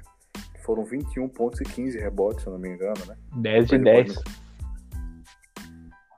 Então, assim, é, é, que ele tenha o potencial nele para tornar um pivô muito sólido na liga, que possa ser um titular, sabe? Eventualmente ele, ele provou isso, né, durante a temporada. É. Mas ele é um cara que realmente precisa muito É. rodar o jogo dele. Ele precisa evoluir muito em alguns aspectos. Sim, com ele-. Ele, Ele, é muito soft eu- ainda para um pivô. eu acho que ele vai ganhar peso muscular mesmo, não só peso de gordura, ele ganhar peso muscular né? Para ele ficar mais ágil, para ele aguentar mais o tranco. E ele desenvolveu uma bola de arremesso de meia distância, urgentemente, sabe? É necessário. Bem, minha Porque ele não ele pode ficar preso só ao ganchozinho e, e torcer para pegar um rebote ofensivo para marcar. porque- É, e hoje ele fez essa, essa pontuação é porque o garrafão do Dallas não existe também, né? Pois é, o, o, o Boban jogou o começo da partida e não entrou mais. É, esse- o, Não dão. o garrafão do, do Dallas joga tudo fora, né? Porque o Porzinho Joga joga fora, aberto. o Kleber, o Kleber joga fora. Sim, Sim. Agora, a minha opinião sobre o Zubat é a seguinte: o cara é um, um pivô de 23 anos que ainda tem inúmeras, inúmeros é, defeitos de, de fundamento, sabe? Falhas de fundamento mesmo. Eu acho que para um time que quer ser campeão, eu acho que a depender de como ele venha para esses playoffs, não seja interessante manter um, um jogador assim. Ele tem 23 anos apenas, ele pode vir a se tornar um jogador, um excelente jogador, mas talvez pra gente, É que o Clippers quer um Talvez, título imediato, né? Não tá visualizando a médio É. prazo nem longo prazo. O Clippers é tudo. Eu all-in, a gente não, all-in. a gente não é, não é time pra desenvolver um jogador pra daqui a 3, 4 anos. Então, Zubat daqui a 3, 4 anos pode ser um top 10 pivôs da liga. Eu já cheguei a, a falar disso né, no, no grupo, sobre como pra mim realmente eu, eu acharia mais viável trocar ele do que, do que manter, se o time realmente quer, quer ganhar agora, né? Ele tem um valor de mercado bom, ele é um- todo mundo sabe que ele tem potencial. E eu queria um pivô. Cara, ele tem. Eu queria do Manda, alto, assim. manda o Zubat pro Pelicans. O Pelicans, eu não sei quem que eles têm de pivô. Tipo, eu sei que o Zion faz o. Derek Favors. Derek Favors. O, o, o Zubat dá um baile no Favors. Manda ele pro Pelicans. O Favor seria o encaixe perfeito, porque ele tem um arremesso bom de média distância, não é um cara muito alto, então ele não ia sofrer tanto com marcação do jogador mais baixo. Ele tem acho que 2,6, se eu não me engano, 2,8. Então é um pivô alto, mas não é, não é o Zubat, que tem acho que 2,13, né, se eu não me engano. Então, Ó, é, mas enfim, não falando do mundo ideal. o né? Favors aqui ainda ia se redimir da, da atrocidade que ele cometeu em 2017 aqui, né? É, Verdade. tem isso aí também. Faliu o nosso Lob City. Não só ele, né? Não vamos, não vamos, não vamos abrir feridas cicatrizadas. Eu tô Por preparado. favor. Mas Pronto, a gente. bom, né? Acho que todo mundo concorda, né? Falando, o, o- obviamente, no, no, no auge da emoção, eu também fiquei muito puto da vida com, com o Zubat e, e- e queria virar ele do avesso. Mas, é, falando de forma mais realista, ele pode ser muito bom, né? Mas, assim, hoje não dá pra falar que ele não é muito bom, né? Ele é, Ele é um pivô bom. ele é um, Ele é um pivô bom. mediano, né?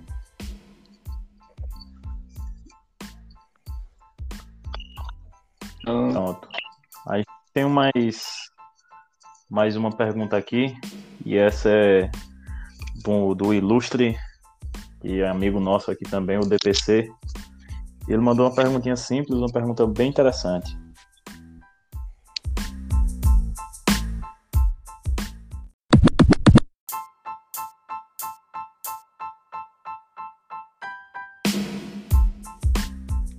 Minha pergunta é a seguinte: qual o melhor pivô da história do Clippers?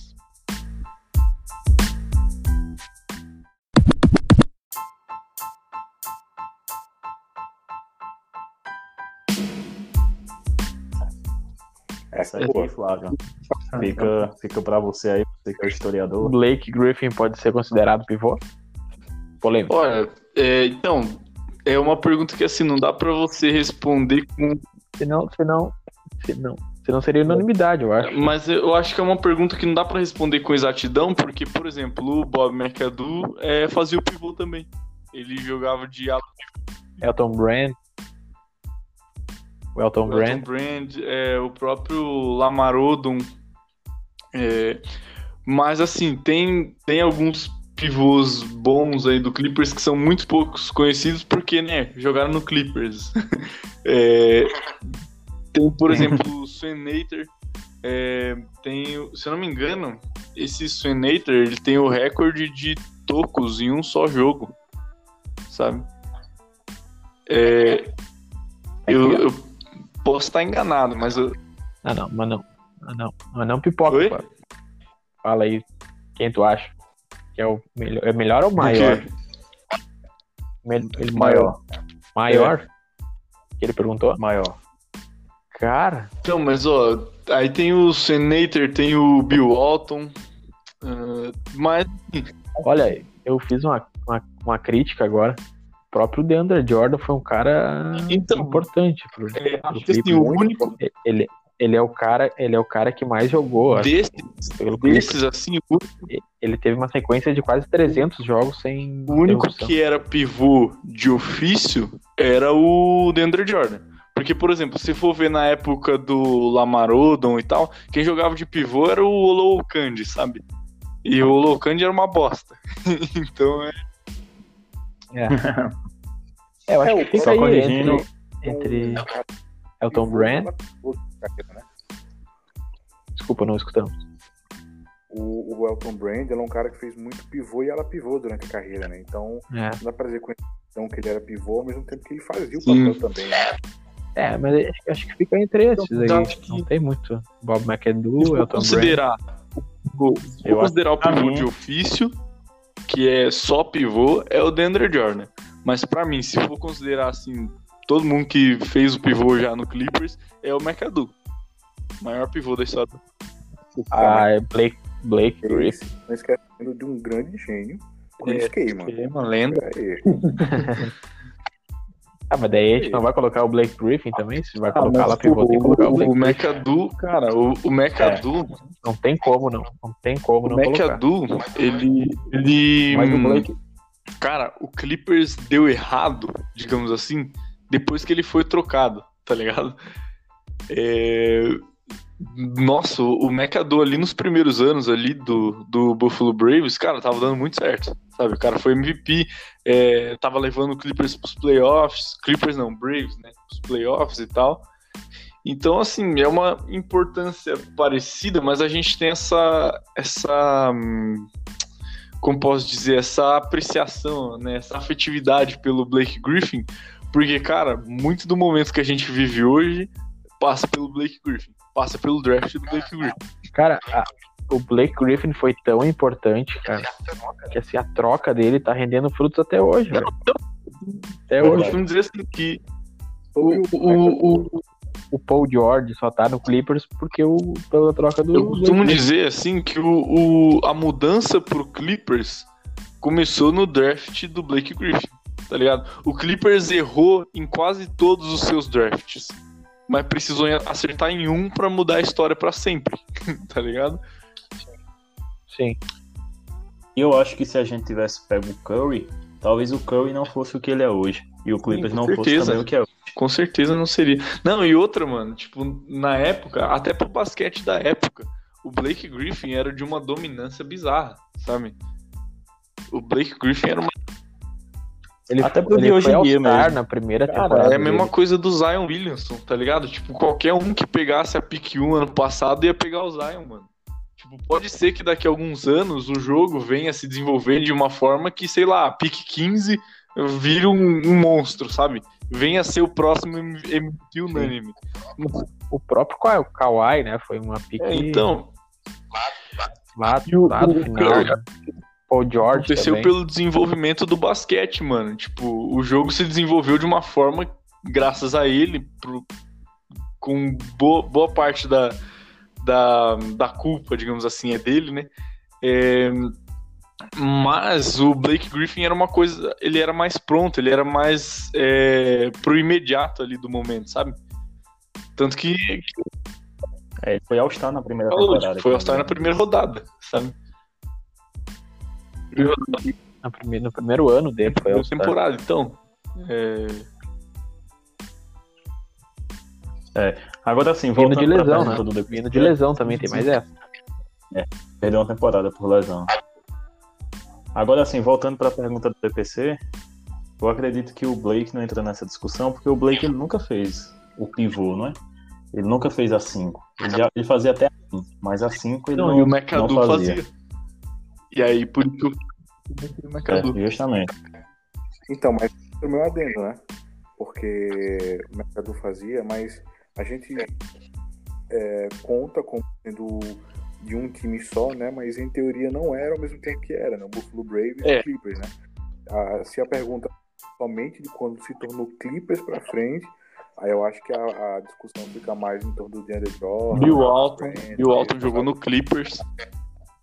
geral, do modo geral, na história completa Clippers e Braves, eu acho que o McAdoo, pra mim, é indiscutivelmente o, o- não só o melhor, melhor pivô, mas o melhor jogador Sim, do Clippers já teve. Pelo menos até chegar o Kawhi, né? É. Eu acredito que eu não, não, não, não tenho dúvidas que pra mim é o DeAndre Jordan. Porque aquele time do Lob City é, É, foi então. muito, muito baseado no capacidade ofensiva do DeAndre Jordan. A gente tava criticando ele aqui agora há pouco, que ele, Sim. ele nem, nem corre, nem pensa. Mas o que aquele cara pulava era um absurdo. Quem gosta do 2K mesmo, o time, o time clássico do, do, do Clippers é um É, absurdo. e de muita gente também fazendo mais. Eu, eu, eu vou, vou ficar com o DeAndre Jordan também. É, Muita gente torce pro Clippers cara, por causa da, daquela plástica que jogo que tinha entre ele e o Chris Paul, né? Eu, eu sou um É. desses também, né, cara? Eu também Eu sou, também sou. Muita gente torce pro Clippers por causa do. Indiretamente, claro, né? Do DeAndre Jordan também. E-. Aquela, aquela dunk dele no Nossa. Night Nossa. foi meu papel de parede Aquilo é, aquilo é uma coisa que, ao mesmo tempo que eu fico impressionado, dá uma vergonha ali, sabe? Dá uma dó, assim. Nossa. é, é tipo a- o aquela- crossover do Harden no Jones. É, Covardia, covardia. O que eu sinto mais orgulho daquela dunk é que foi no, no Detroit Pistons. que me fez me apaixonar pelo Clippers foi essa jogada do DeAndre Jordan em cima do Brandon Knight, sabe? Eu, eu acompanhava a NBA na época, acho que foi em 2013, 2013. né? Se eu não me engano. Eu, eu acompanhava a NBA já na época, mas eu não tinha um time ainda e eu vivia vendo a- as highlights dos esportes no top 10, sempre tinha Clippers, dia sim, dia não tinha Clippers lá. E eu comecei a torcer por causa disso. Vendo essa- essas lobbies, né? Pro, pro Blake e pro, pro Jordan. Então, falar que o DeAndre é o principal não, não tem problema nenhum. Pra... É, e ele é o recordista de jogos pelo Clippers também. Mais um. Uhum. Então, É. mas eu, aí eu fico com aquilo. É, se for considerar só, tipo, o pivô, que é só pivô, digamos assim, é, eu acho que o DeAndre Jordan, porque ele representa muito mais, né? É, mas se for considerar tudo, tipo, todo mundo que jogou de, sei lá, ala pivô e que fez a 5, aí é o McAdoo. Aí não tem jeito.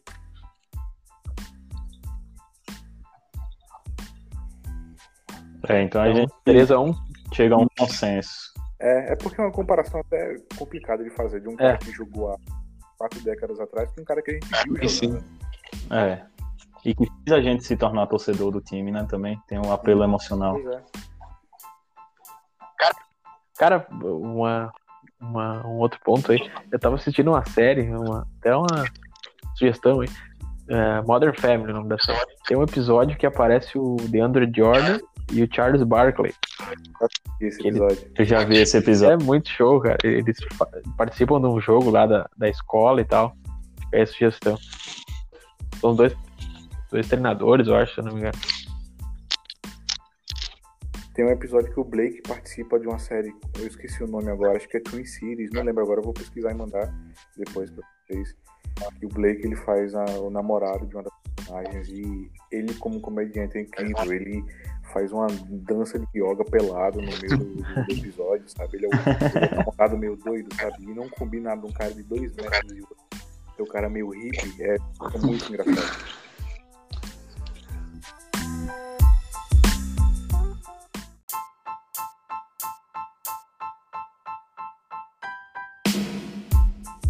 Pergunta aqui do Paul Jordan. É, lá do Twitter. Essa não é por áudio, é escrita, eu vou ler aqui pra vocês. Ele pergunta o seguinte: Você acha que se o Clippers for campeão, pelo menos da conferência, vai deixar de ser um Não. time pequeno? Não. Não. Primeiro, Eu acho que não, não deixa de ser um time pequeno, né? Mas deixa de ser um Cara, time não, relevante. tipo assim, título de conferência é a mesma coisa que nada, sabe? é, e, e também assim, ó, o Clippers, ah, acho que talvez saia, talvez, só se ganhar o título, de repente, porque é um time que não tem torcida também, cara. Ah, Não tem um É. legado legal, sabe? Não, Vai demorar ainda um uma pouco chamada. Não tem, pra construir essa. não tem aquelas fanfest que a NBA organiza depois que o time é campeão? Então, agora não vai mais ter isso, mas antes eu me preocupava mesmo, sabe? Em uma fanfest do Clippers ia ter o Clipper Darrow e só. E o Billy Crystal. Ele e o Billy Crystal. Ia ser o Clipper Darryl e o Billy Crystal tomando uma cerveja junto e conversando sobre como eles são os únicos torcedores do Clippers em Los Angeles. Basicamente isso. É, e umas putas também. É lógico, né?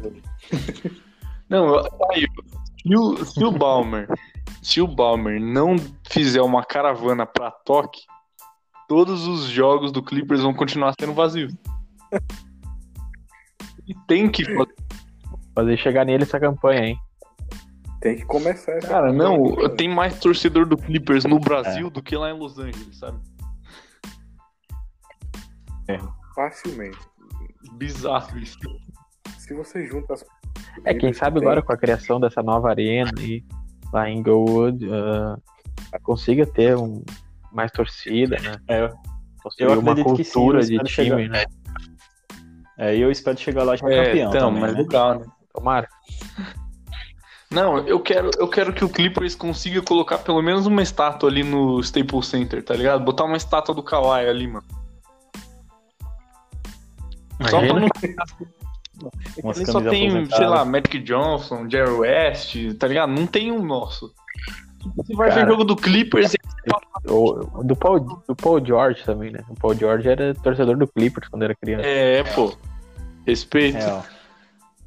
Mano, o Beverly, ele postou uma vez no Twitter que a primeira camisa de NBA que ele teve foi do Shawn Livingston, quando ele jogava no Clippers. Nossa, Sério, velho, que primeira- louco. De verdade. NBA que o Beverly teve foi do Clippers. O Shawn naquela Ah, época mano, antes da lesão, né? Nossa. O cara era brabo, mano. Então a gente concorda que um título de conferência não faz o Clippers um Concordamos. grande Não. Concordamos por unanimidade. e não tem. Isso aí é pra provar que pra, pra Laker Nation aí que a gente não. A gente é consciente, pô. Falando em Tem. Laker Nation, atualizando o placar aqui: Houston Rockets 94, Los Angeles Lakers 79. Oi. Prossiga. É difícil torcer pro Houston, né? É.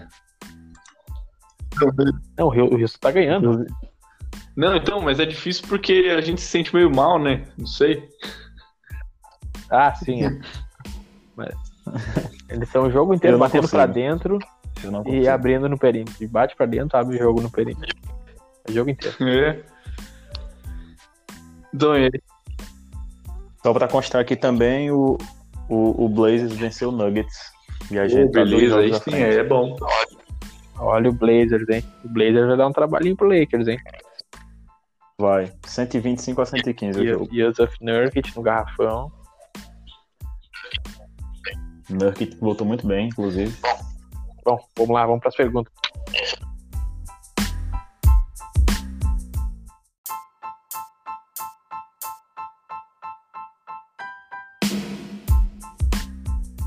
Essa pergunta aqui, ela é capciosa. Capciosa demais. Pergunta mandada pelo GT. Você traria um armador estilo Chris Paul ou um pivô estilo Anthony Davis? Hum, Cara, Eu vou começar, começa eu vou com começar pelo seguinte. Que armador que a gente tem que é estilo Chris Paul e que, que ala pivô que a gente tem que é estilo Anthony Davis? Nenhum dos dois. Então, se a, se a pergunta fosse, eu vou mudar aqui só para brincar com vocês. É, se a gente pudesse trazer um Prime Chris Paul ou então um Prime Anthony Davis. É difícil, mano. Cara, pela, pela formação do elenco atual, eu traria um cara pra jogar no garrafão. É, então. eu É que o Prime Anthony Chris. Paul era muito absurdo, velho. Não por ser, não por ser Chris Paul e Anthony Davis, Nossa mas por necessidade Mas do é time. que é, aí entra na questão do Phoenix Suns, por exemplo, é, há dois anos atrás. Eles trouxeram o DeAndre Ayton porque era o cara que eles precisavam. Só que eles deixaram passar o Luca Doncic.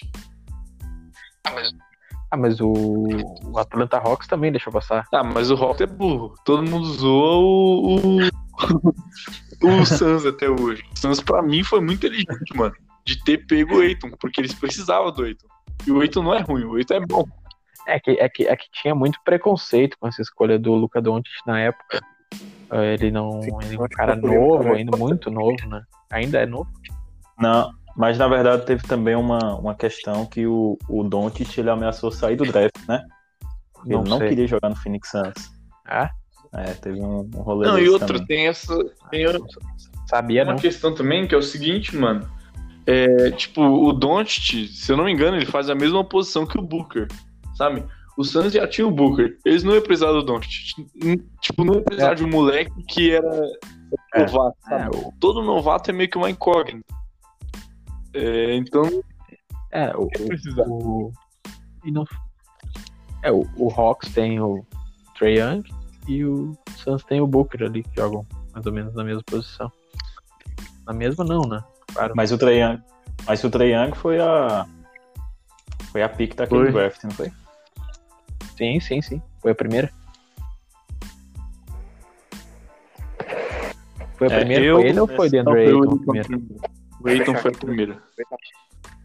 Acho que Foi, o né? Isso. Que é um cara razoável Nessa- também. Nesse caso aqui. É, não é, não é ruim não, pode ser um pivô dominante no, no futuro. Ele não é um retorno imediato.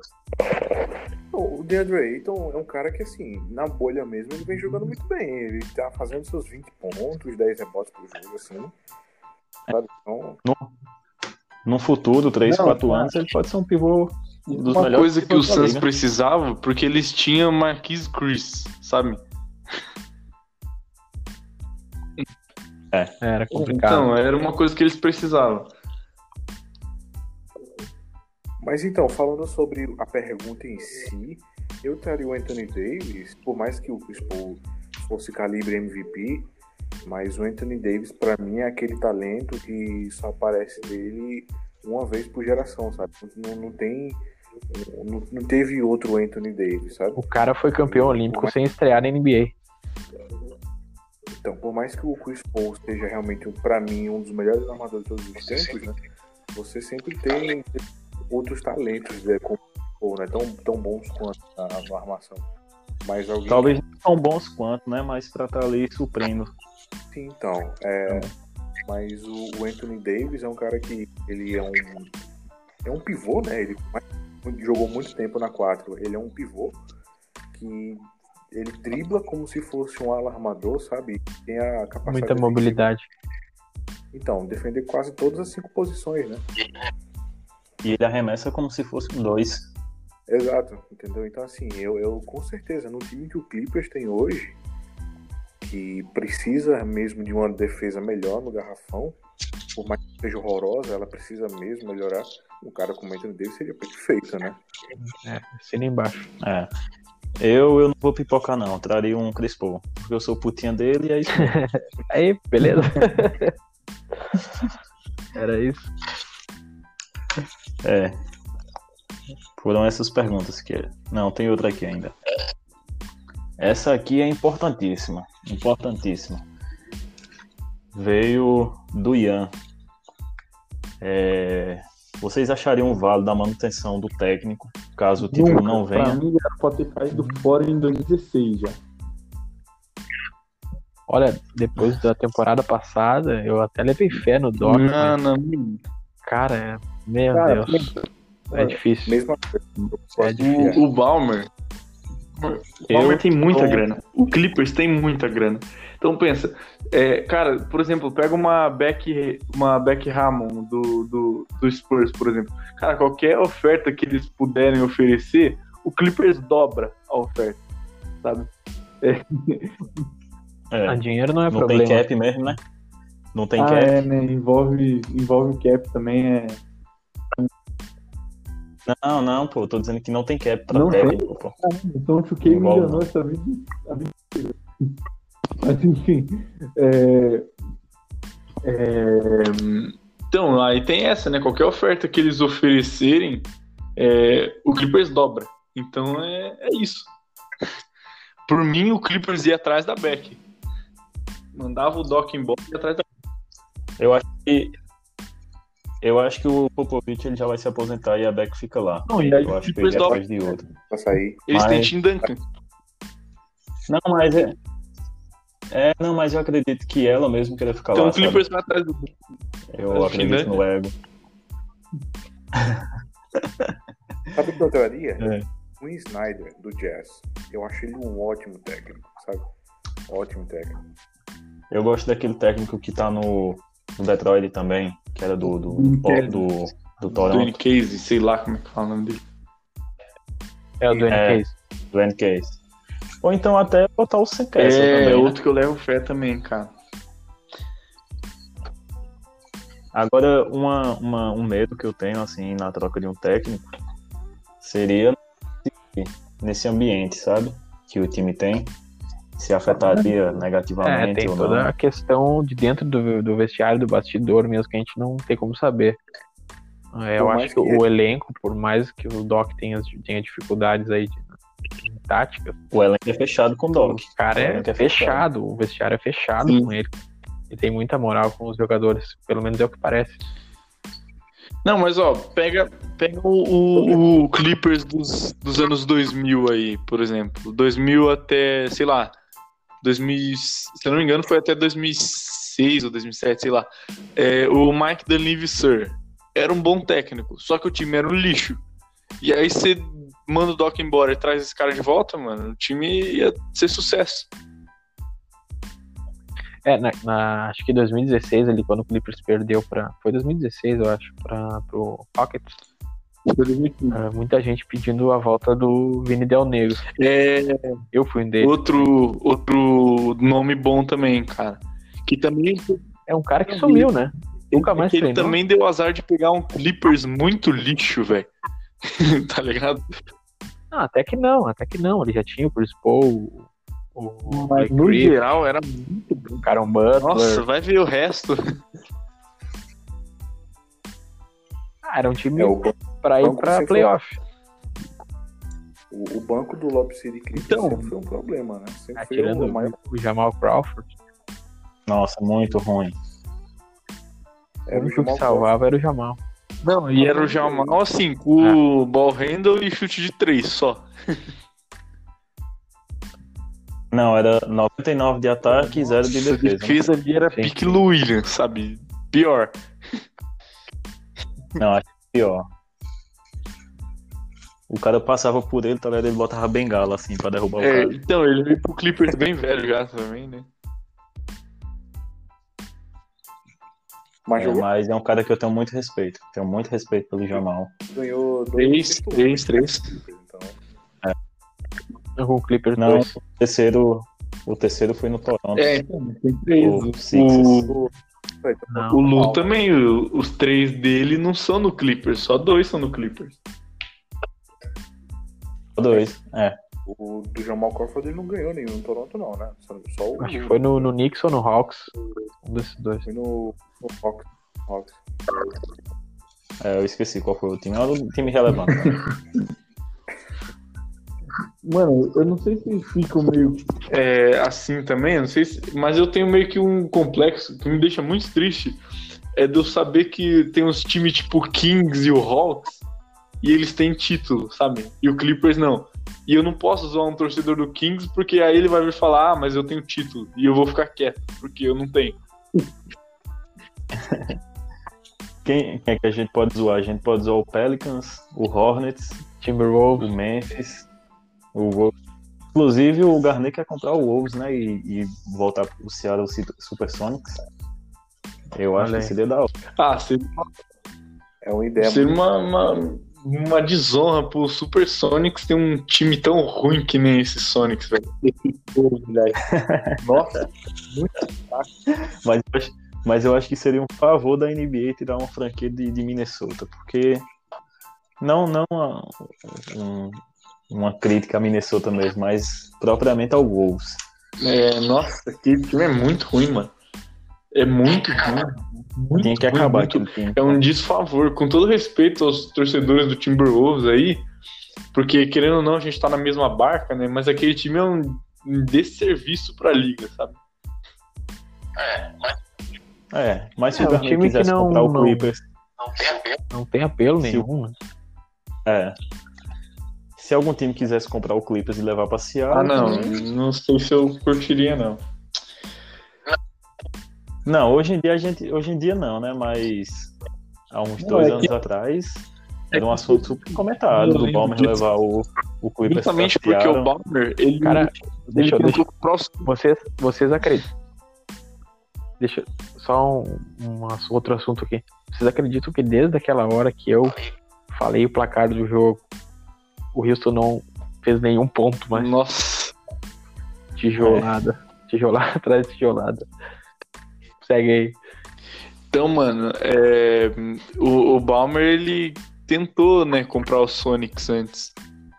E, e seria legal, de certa forma, porque, tipo assim, é, o Clippers mudaria pra Seattle e aí provavelmente a NBA uniria a, as histórias de, do Clippers com o do Sonics. E aí a gente teria título.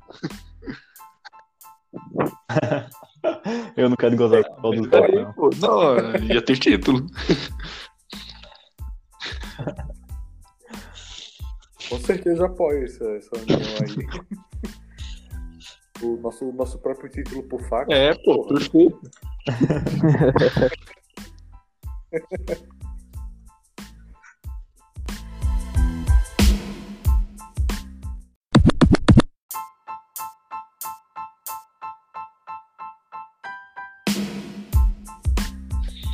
Então vamos chegando aí ao final do, do nosso podcast. É, alguma consideração final aí, pessoal? Você tem alguma coisa aí pra falar, acrescentar? Não sei. Cara, oremos. É, Minha consideração é só que eu não, não suporto mais pivô branco europeu no meu time. E eu preciso de um negão pra já. urgente, urgência. E você, ô, Matheus, alguma coisa? Então, a minha consideração final pegam pesado demais com o meu bebê europeu, certo? O bebezão, o bebê de Júpiter, aquele do Chapolin. O nosso futuro é o Star. Mas que assim, eu tô muito frustrado com o time e acho que esses últimos três jogos, por mais que tenha certa frustração, também mostram o potencial ofensivo do time. Então vamos. E você, ô, Guilherme? Cara, eu acho que é isso aí. Continuar acompanhando aí nosso clipão. Torcer para que o Doc tenha uma luz do além baixa ali naquela alma dele. Que consiga fazer esses ajustes defensivos ali dentro do garrafão que realmente preocupa, tá preocupando bastante. É, então é, é isso. É, deixar aqui o pedido para que vocês acessem aí o, o site de uma uma página aí é, é, amiga nossa, né? O Clippers Brasil, eles têm tanto é, Twitter quanto Facebook, ambos são Clippers Brasil. No, Instra, no Instagram é brasil.clippers e eles têm o site, né, agora, que é www.clippersbrasil.com e acessa lá. É, pedir também para que vocês me sigam no meu Twitter, eu sou Los Angeles Clippers. É, eu falo bastante bobeira, mas eu falo também sobre a história do Clipão e, e é isso. Lembrando também dos nossos agregadores, a gente está no, atualmente no Anchor, no Spotify, no Google Podcasts, no Breaker, no Radio Public e eu acho que no Pocket Casts também. É, tem, tem algum que eu esqueci? Ou... Acho que é isso Não, aí. são só esses mesmo. É, então, é tudo Bingo Podcast. é, compartilha aí, vamos ajudar a divulgar o nosso clipão por aí, né? E é nóis. Obrigado por ter escutado até aqui. E valeu.